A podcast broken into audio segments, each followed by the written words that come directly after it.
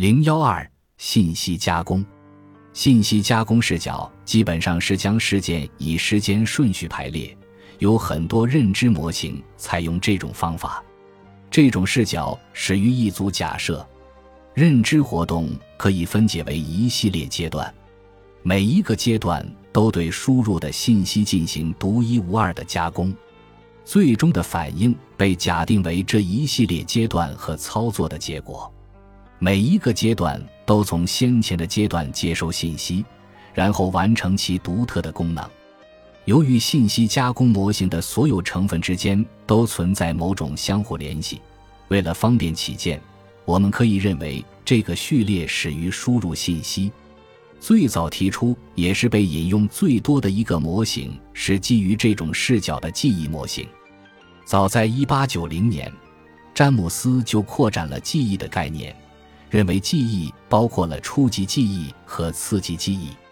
他的假设是，初级记忆用于处理即时发生的事件，而次级记忆则负责经验中那些永久性的、不会磨灭的痕迹。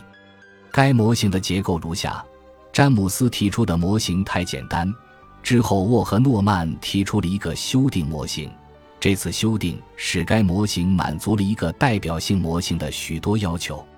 同样的，该新模型也考虑到了各种假设和预测的产生。